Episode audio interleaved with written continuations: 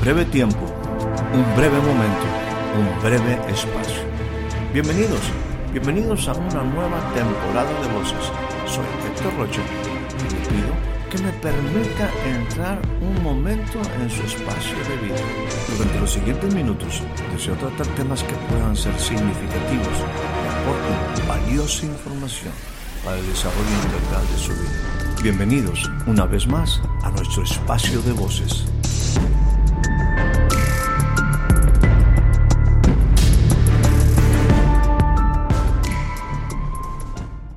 Y entonces eh, el salmista sigue diciendo, y leo el versículo número 3, dice, cuando veo los cielos, cuando veo los cielos, obra, obra de tus dedos, luna y las estrellas que tú formaste y tú las estableciste.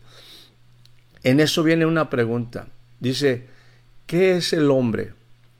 ¿Qué es el hombre para que de él te acuerdes? ¿Qué es el Hijo del Hombre para que tú en un momento lo visites? Y lo visitas no solamente para, para una cuestión así temporal, no, cuando habla de visita es porque Él se viene a, estar cercano, viene a, pues sí, a, hacer que la relación sea más profunda, a, establecer, y, y, tenemos que decir, a restablecer la relación, la relación perdida.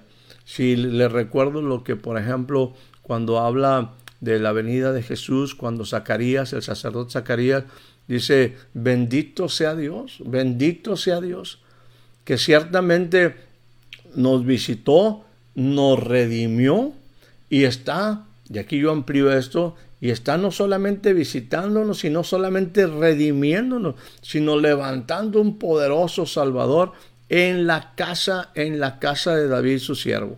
Esto implica en la casa de un hombre, en la casa de un hombre que, bueno, eh, lo he dicho muchas veces, es un buen ejemplo de cualquiera de nosotros, débil, ah, vulnerable, frágil, eh, pecador, eh, con errores. Bueno, ahí es lo que hace Dios. Y aquí el salmista dice, cuando yo veo los cielos, cuando yo veo todo lo que tú has hecho, lo que tú has establecido, lo que tú formaste, yo digo, a ver, siendo honesto, ¿qué, qué, qué es el hombre?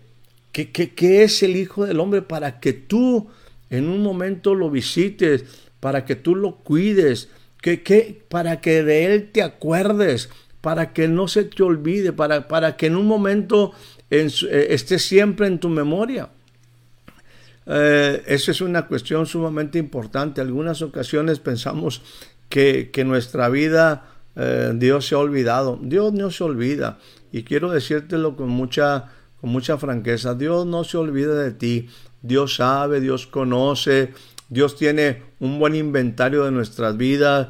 Eh, él, él es un Dios cercano. Él es un Dios vivo. Es un Dios que, que está al pendiente de su creación. O sea, si, si las aves si las aves Él las cuida, dice también el mismo Jesús enseñaba, no vales tú mucho más que esas aves y Dios se encarga, está atento, eh, ninguna, dice, esas aves se venden hasta por, por, por un centavo, te dan en aquellos tiempos, te daban dos gallinas por ahí por un, por un pequeño, eh, por nada, ¿verdad? Este, y aún así Dios las cuida. Dice, ¿cómo, cómo tú llegas a pensar que Él se ha olvidado de ti, Dios viene para cuidarte, para estar al pendiente tuyo. ¿Qué es el hombre para que lo visites? El mismo, eh, el mismo salmista continúa diciendo, dice, tú lo hiciste, eh, a ese hombre lo hiciste solamente un poquitito menor que los ángeles. y lo coronaste de gloria y de hermosura todo lo pusiste debajo de sus pies y empieza a hacer toda una descripción de la creación. Acuérdese de esto y me gusta este tipo de cosas aclararlas porque eh, son parte importante. Dios le dio, hablando de la libertad, Dios le dio al hombre autoridad sobre todo lo creado, no sobre otro hombre. No, permítame ponerlo en ese sentido, no sobre la mujer y de la mujer no sobre el hombre. El hombre y la mujer fueron creados libres para vivir bajo Dios, para vivir precisamente en ese marco referencial de desarrollo, de fidelidad, de justicia, de verdad y de libertad. El hombre fue creado para vivir bajo Dios, bajo el Eterno. Y ahí está el salmista, eh, él en esa posición, sí está en una posición importante, David es rey, y está diciendo, a ver Dios, es que eh, yo, yo no, no puedo, alcanzo a imaginar, no puedo, no alcanzo a comprender, mi mente es limitada. ¿Qué es el hombre al ver los cielos, al ver la, la creación, la gloria tuya? ¿Por qué es tan importante? ¿Por qué eres tan importante tú? ¿Por qué es usted tan importante? ¿Por qué tú, joven, eres tan importante? ¿Por qué tú, mujer, eres tan importante para Dios? Bueno, ¿qué es el hombre? ¿Qué es el hombre? Eh, David eh, tenía un corazón humilde, reconocía a Dios y, tenía un concepto grande de Dios. Y al ver a un Dios grande y una obra grande, dice, bueno, este, pues qué papel juego yo en esto. ¿Qué, qué, soy yo? ¿Qué, ¿Qué, somos nosotros para que Dios nos cuide, para que Dios nos visite, para que Dios esté al pendiente? ¿Qué es el hombre? Luego en el Salmo número 21 Dice, dice lo siguiente, hablando el mismo David, dice, se alegrará el rey en su fortaleza, oh Señor, y en tu salvación se gozará mucho. Aquí ah, menciono eh, esto porque en el Salmo número 8 dice, lo corona, lo corona de gloria y de majestad. Eh, tú Dios eh, a ese hombre no solamente le das un lugar especial, no solamente estás en una manera cercano a él, sino que tú lo coronas con gloria y majestad. Y, entonces el salmista en el, en el, capítulo 21 habla un poquito de esa situación de, de, cómo es coronado, cómo es... Eh, pues, el mismo salmo lo describe. Dice, tú Señor, eh, eh, el rey, el rey David, dice, se alegra en tu fortaleza y en tu salvación, o sea, en tu cuidado, en, tu atención, en, en tu rescatarnos, en tu redimirnos, se gozará mucho. Dice, el deseo de su corazón, el deseo de su corazón le diste y no le negaste aún lo que sus labios pronunciaron. Y luego viene una, una, una expresión que en los salmos es muy frecuente, es S-E-L-A-H, Selah. Es un momento donde, donde somos, y, yo te invitaría a que cuando tú estés leyendo la escritura, eh, no solamente eh, vamos a ir como, como algunas veces lo decimos, no te le eches de corredito, detente, respira, disfruta, deja que el Señor hable a tu corazón, deja que el Señor hable a tu mente, deja que el Señor hable a tu vida. O sea, respira hondo, exhala y dice, wow, wow, ese Selah es un momento de, detenerme para, para, tratar de entender, para, para disfrutar, eh, quizás lo que el mismo salmista es que está diciendo. Dice, dice el versículo 3 del mismo capítulo 21 del Salmo 21, dice,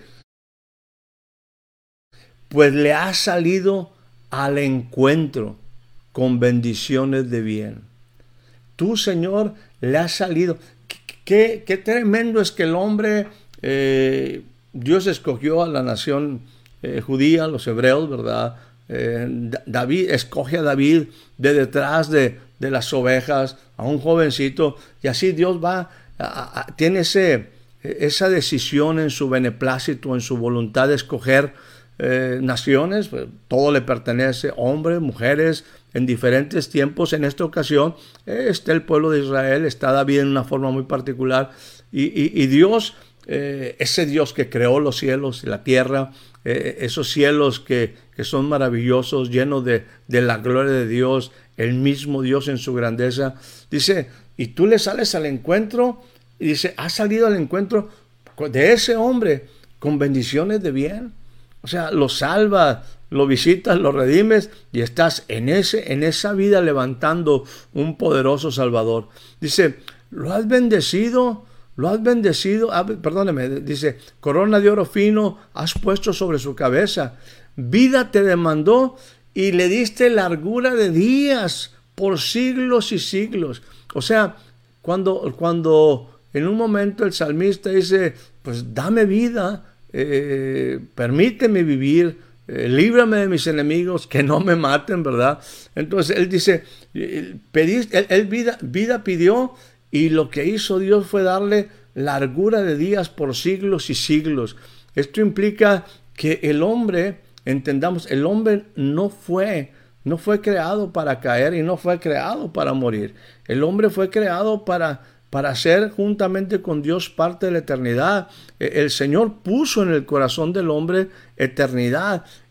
nuestro trabajo, nuestra, nuestra responsabilidad como, como hombres, en todos los sentidos, hombres y mujeres, es dejar que, vamos, nuestro verdadero trabajo es exponer la eternidad que hay en, nuestro corazón que Dios puso.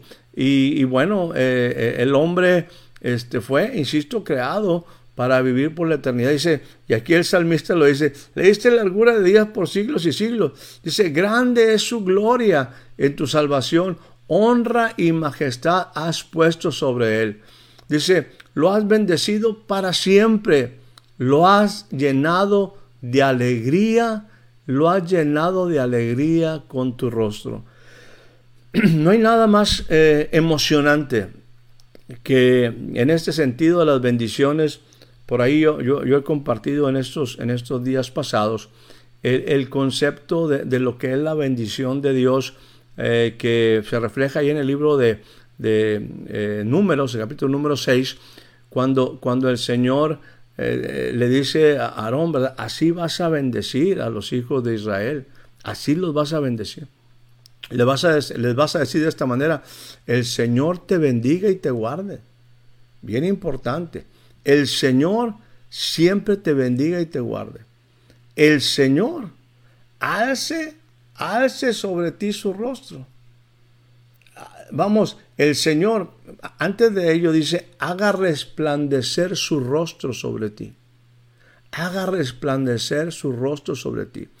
Ese, ese haga resplandecer implica aceptación y aprobación como hijo. Bien importante que cuando tú te acerques, cuando nosotros nos acercamos a Dios, esté una aprobación, una aceptación y una aprobación. Y, finalmente dice, el Señor alce sobre ti su rostro, o sea, de, aceptación, insisto, de, reconocimiento, de bienvenido, dice, y ponga en ti paz, y ponga en ti paz. Quizás esto es lo que está eh, aquí el salmista diciendo, lo ha llenado de alegría, lo ha llenado de alegría con tu rostro. Es bueno poder encontrar en medio de, de, una, de un mundo impresionantemente eh, amplio, de, un gran Dios majestuoso, que los cielos cuentan su gloria, pues que, que podamos decir, oye, qué, qué tremendo es que el Señor, tan ocupado con la creación, tan grande la creación, y, yo esté ahí, yo esté, yo esté en su mente, yo esté en su corazón, de tal manera que Él nunca me ha olvidado. Sí, hay una situación bien complicada. Nosotros como seres humanos nos hemos equivocado y nos equivocamos terriblemente. Desde el primer Adán hubo una falla, eh, dejamos de estar delante de la presencia de Dios, dejamos de estar delante de Dios, Dejamos de, ver el rostro de Dios. O sea, en la perfección de las cosas, en la libertad, pues el hombre, el hombre fallamos, ¿no? Y Dios está en la, en la tarea de, restaurar al hombre a su posición. Y, la decisión no fue fácil, eh, pero ahí estaba el Hijo, ahí estaba ese Maestro maravilloso, ahí estaba el tesoro del cielo, el deseado de las naciones, Jesús el verbo. Y el verbo dice, Señor, aquí hay que tomar una, decisión importante. Esta, esta decisión yo sé que, ya ha sido tomada desde antes de la fundación del mundo porque esto no es ninguna novedad. El hombre para que pudiera llegar a esa perfección tenía que ser perfeccionado. Y, y, y en esa perfección pues tenía que ejercer libertad, una libertad que mal utilizó. Y ahora el hijo dice, pues aquí estoy yo. Ese hombre, ese hombre vale mucho. Esa mujer vale mucho. Por lo tanto, prepárame cuerpo, prepárame cuerpo. Nos dice el libro de Hebreos, en esa voluntad, e, en ese deseo, en esa actitud, en esa acción, nosotros fuimos santificados, fuimos perfeccionados, porque esa decisión, usted lo sabe, implicó que el Hijo de Dios viniera a morir por nuestros pecados. Espero haya disfrutado de este breve espacio de voces. Soy Héctor Rocha. Hasta la próxima.